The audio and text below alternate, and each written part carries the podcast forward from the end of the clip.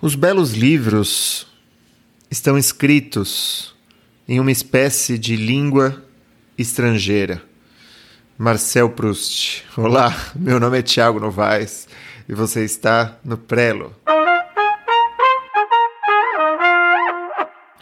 A gente pode começar com uma pequena citação do Bertrand Russell, um filósofo, que dá um conselho no livro dele sobre a procura da felicidade é, para escritores sem ideias ou desmotivados que, que ainda assim prosseguem no desejo de escrever. Ele diz assim: para todos os jovens talentosos que perambulam por aí, sentindo que não há nada no mundo para se fazer, eu devo dizer: desista de escrever e ao invés disso tente não escrever.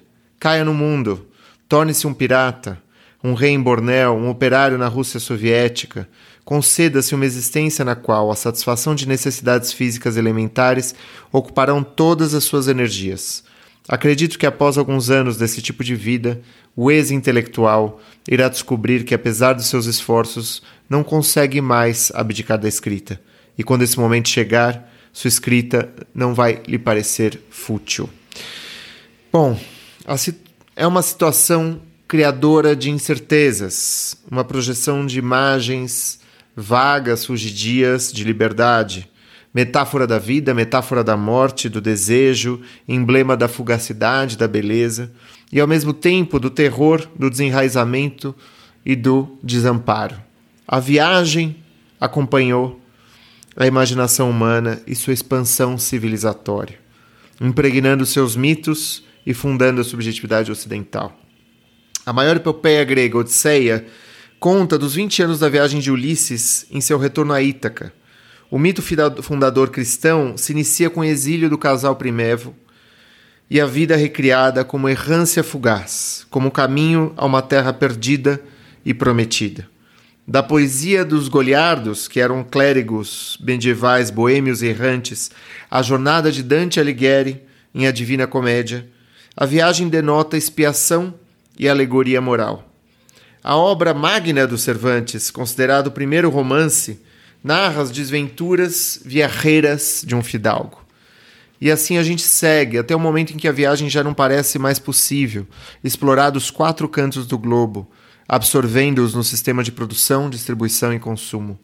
Anunciava esse fim da viagem o espírito do capitalismo em Robinson Crusoe, Homem-Ilha, Self-Made Man, encampavam nos cavaleiros, os cavaleiros ingleses em seus clubes londrinos em meio a partidas de bridge de que decidem partir motivados por uma aposta a uma volta ao mundo em 80 dias, como modo de confirmar o Império Britânico na Ásia, África e América. O verniz civilizatório desses ingleses desaparece nas trevas de Joseph Conrad, naqueles relatos dos fantasmas desterrados em sua própria terra, revolta e esburacada, onde o homem e a lama se indistinguem. Culminando no caso das peripécias, aventuras e explorações ultramarítimas, o momento em que o marinheiro irlandês Henry Shackleton se lança à lendária exploração antártica na primeira década do século XX, anunciando a extinção dos territórios desconhecidos pelo homem civilizado no planeta. A viagem das peripécias e aventuras se converte então em experiência de exílio, condição do artista moderno dos arautos da modernidade, ainda no século XIX, Baudelaire assevera a atopia desse homem. A atopia, que significa não lugar, a atopia desse homem novo, e denuncia a necessidade de uma nova linguagem. Desdobrando o exílio em relação a si próprio como aforismo do Jean Neutre, me perdoem o meu francês, Rimbaud interrompe precocemente sua escrita quando começa a viajar. A viagem constitui nos modernos uma poética de indivisibilidade entre obra e vida, entre vida e obra, e a busca pelo avesso da vida culmina na dissolução da própria escrita. Bom, ao longo do século XX, são muitos escritoras e escritores que empreendem esse caminho. Júlio Cortázar, Kerouac, o próprio Joseph Conrad, Paul Theroux, Hemingway, Paul Bowles, Malcolm Lowry, Bruce Chatwin e assim por diante. Bom, a gente pode pensar em algumas narrativas prototípicas, né, que falam da viagem. A gente tem, em primeiro lugar, como eu mencionei agora há pouco, é, a expulsão do Éden, né? A viagem, né, é uma é uma danação. A viagem é, desse casal pecador, né, que é expulso do paraíso e é lançado nesse nosso mundo, mundo mortal, mundo de dores, mundo das dores no parto, mundo em que o sujeito precisa lutar para comer, lutar para comer o seu pão, lutar para sobreviver, onde o homem já não conversa na mesma língua com todas as outras criaturas. A viagem ela é um expurgo, a viagem ela é esse destino que é o destino humano. Tem uma outra que é a Odisseia, que ao invés de ser uma expulsão, a viagem é um retorno. Né? É a epopeia que relata a aventura do herói Ulisses na sua viagem de retorno a Ítaca onde, aguarda, onde o aguarda sua fiel esposa Penélope, acossada pelos abusados pretendentes que se fartam dos minguantes recursos da terra. Ulisses é o homem perfeito, o astuto guerreiro, absorto em peripécias marítimas e insulares. Mas esse homem infeliz, vai dizer Homero, até aqui vagueou, dele deveremos tratar, pois é de Zeus que vem todos os estrangeiros e mendigos e qualquer dádiva, dádiva, embora pequena, é bem-vinda. Portanto, ao estrangeiro, ó servas, dai comida e bebida, e banhai-o no rio, em local protegido do vento. Bom, existe sempre uma, uma referência bastante ambivalente em relação aos estrangeiros, né? Mas, no, mas a gente sabe, a gente ouve falar que esse obscuro autor de Odisseia, para muitos, é, Homero foi um andarilho, que oferecia suas epopeias a troco de um prato de comida e abrigo é, diante das intempéries. Né? O, o, crepitar do fogo, um cozido no estômago, estimulava aí o canto das musas e a postergação do desenlace, cada um dos 20 anos para que Odisseu retorne a Ítaca. Homero ele vai poder dormir uma noite mais sob o teto de algum senhor, porque seu herói está ao relento, ao embalar das ondas divinas e dos feitiços nas ilhas. Quando a estrada de Odisseu termina, a de Homero precisa recomeçar. A terceira figura primordial é da tragédia de Sófocles, do Édipo Rei. Nela, o exílio como condição humana e retorno a uma terra prometida, ao Éden Ítaca, são subvertidos por um mal-entendido. Édipo, supondo sair da sua terra e da sua ascendência, ruma a seu encontro. Édipo cresce no estrangeiro julgando ser um autóctone, ou seja, sujando, su, julgando ter nascido em, outro, em outra parte. E parte quando escuta as profecias do oráculo, que antevê a tragédia parricida e incestuosa. E julgando-se afastar da sua terra natal, Corinto, na realidade segue em sua direção as raízes remotas que vão, por fim, condená-lo. Tem essa, esse trechinho aqui de Édipo Rei que diz assim: Agora ouve, o homem que vens procurando, entre ameaças e discursos incessantes sobre o crime contra o rei Laio, esse homem, Édipo, está aqui em Tebas e se faz passar por estrangeiro. Mas todos verão bem cedo que ele nasceu aqui e essa revelação não há de lhe proporcionar prazer algum.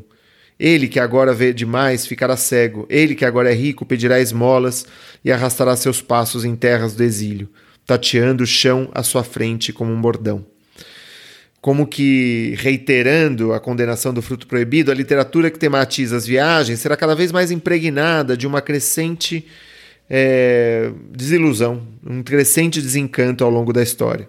A começar pela saga de Don Quixote, que vai explorar os labirintos da ilusão e do idealismo em choque constante com os índices da realidade, provocando no leitor um efeito de humor sob o fundo da tragédia. Tomando o mapa pela paisagem, Dom Quixote ele sobrepõe a um cenário desbotado as aventuras de cavalaria cujas leituras lhe secaram os miolos, como diz. O errante é o louco, motivado por um ímpeto extemporâneo e preceitos caducos e ingênuos. A triste figura sobre seu Rocinante e ao lado do fiel Sancho Panza cavalga um universo literário, ostentando uma infeliz dignidade e um equivocado heroísmo. E tem 300 anos que vão distar é, a obra de Cervantes daquela outra na qual a loucura não é a razão da viagem. No Don Quixote, a loucura é a razão da viagem. O sujeito crê que tem uma missão a cumprir, ele crê que é um cavaleiro errante e que ele precisa salvar e emendar o mundo e remendar o mundo. Mas aí você tem essa outra figura de Joseph Conrad, né? É, no coração das trevas, em que a loucura ela tá, vamos dizer, no, como uma consequência da viagem. A, a, a, loucura ela é aquilo, é o resultado de um encontro com um mundo que é um mundo violento, que é um mundo cruel, né? que é um mundo é, de uma exploração é, brutal do homem pelo homem, né? dentro de um regime que é um regime do império, um regime capitalista é, explorador, né?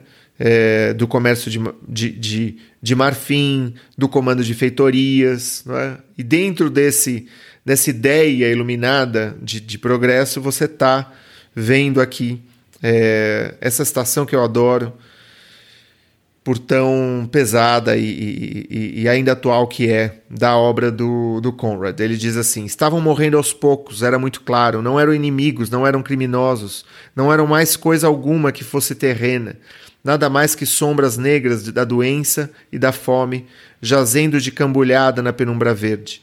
Trazidos de todos os recantos da costa com toda a legalidade dos contratos temporários perdidos em terra hostil, em terreno hostil, perdão, alimentados com comida estranha, adoeciam, tornavam-se ineficientes e finalmente lhes permitiam que se arrastassem até ali para o descanso. Aquelas formas moribundas eram livres como ar e quase igualmente insubstanciais. Comecei a distinguir o brilho dos olhos sob as árvores. A gente vê aqui a condição de escravizados do capitalismo, né? Dentro desses contratos parciais, contratos provisórios e assim por diante. Bom, o que, que, o que, que é isso? Né? E o, que, e o que, que faz com que os escritores se identifiquem tanto com a figura do viajante? E, em essência, o que, que é o viajante? O que, que o viajante tem de semelhante ou de diferente com outras figuras, com a figura do migrante, com a figura do turista, com a figura do. Você tem muitas né, figuras dentro do direito internacional. Você tem o exilado, você tem o refugiado, né? você tem o corpo consular, você tem é, o corpo diplomático, é, você tem o residente temporário, o residente estudantil e assim por diante. É, bom, o viajante ele não integra uma classificação muito fácil, ele não consta nas estatísticas e ele não cumpre com condutas fáceis de padronização. O viajante não é um turista, ainda que como ele possa tirar fotos e guardar é, impressões escritas, o viajante não é um, um, migrante, embora venha de outro país, procure maneiras de se manter longe de casa. Não é um refugiado, por mais que possa irromper de um ambiente raquítico do qual ele se afaste. Ele não é um turista, porque ele não está ávido para consumir atrações a passeio. O sítio do estrangeiro, para o viajante, não é um parêntese, não é uma nota de rodapé. Os seus passos na estrada são a sua própria biografia. Eles não se misturam a grupos de conterrâneos atrás de guias turísticos. Ele chega pela porta dos fundos de uma cidade e trata de habitá-la aos poucos. Sem pressa para conhecer, ele está conhecendo o tempo todo. Não lhe interessam as impressões exóticas, mas a experiência de tornar-se outro e falar uma outra língua. As excursões elas são bolhas, né? Bolhas familiares que flutuam no ar estranho. Tudo que produziria choque é desfeito pelas organizações de excursão. Os restaurantes que a gente vai visitar, onde a gente vai comer, e os hotéis onde a gente vai pernoitar já estão definidos antes da partida. A cidade fica atrás da vitrine, oferece cartões postais como lembranças de cartões postais. Os nativos só entram em contato pela via da troca comercial, perpetuando uma crença de que não há experiência alguma que seja gratuita. Os estrangeiros eles dançam danças típicas, oferecem comidas típicas, armam um circo para que voltemos achando que a gente conheceu outro país. E se reproduz o jogo das identidades, porque o estrangeiro típico, entre aspas, não é outra coisa além de uma expectativa anterior à experiência da errância. Tudo que a gente vai desfrutar é a concretização do que as nossas imaginações já conceberam. Quando na volta perguntam a gente como foi, a gente diz pouco, exclama muito, Imitando os guias, elencamos os pontos turísticos e frequentemente se segue uma frustração por parte de quem conta e por parte de quem escuta. Afinal, não há nada a contar. E é por esse motivo que as únicas boas histórias vão derivar dos acidentes de percurso. Um taxista que ofereceu notas falsas, um museu em que nos alienamos do grupo porque uma escultura exigiu mais silêncio que as outras. Uma mulher desconhecida que atravessou o saguão do hotel, tomou o elevador e ressurgiu à noite num sonho de tonalidade talvez sépia.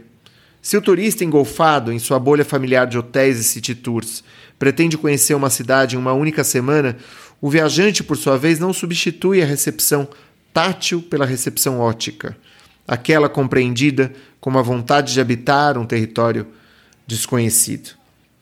É, esse é um trecho do escritor e viajante Paul Bowles, autor daquele livro é, O Céu que Nos Protege, um excelente, uma excelente obra sobre viajantes.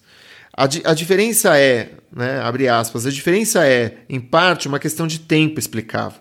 Enquanto o turista geralmente se, se apressa em retornar a casa ao cabo de algumas semanas ou meses, o viajante não pertencendo mais a um lugar que é o seguinte, ele se desloca com vagar ao longo dos anos de uma parte do planeta a uma outra parte do planeta. Ao contrário do imigrante, o viajante não está em outro país para fazer dinheiro. Ele não busca o sucesso, o sonho americano, uma terra prometida de onde possa enviar remessas para ajudar a família que ficou para trás. Ele não deseja construir uma vida nova, fazer carreira num ambiente mais propício a, a acomodá-lo. Não é, enfim, movido pela necessidade ou pelo impulso de se estabelecer. O que move o viajante é a vontade em sua forma mais pura.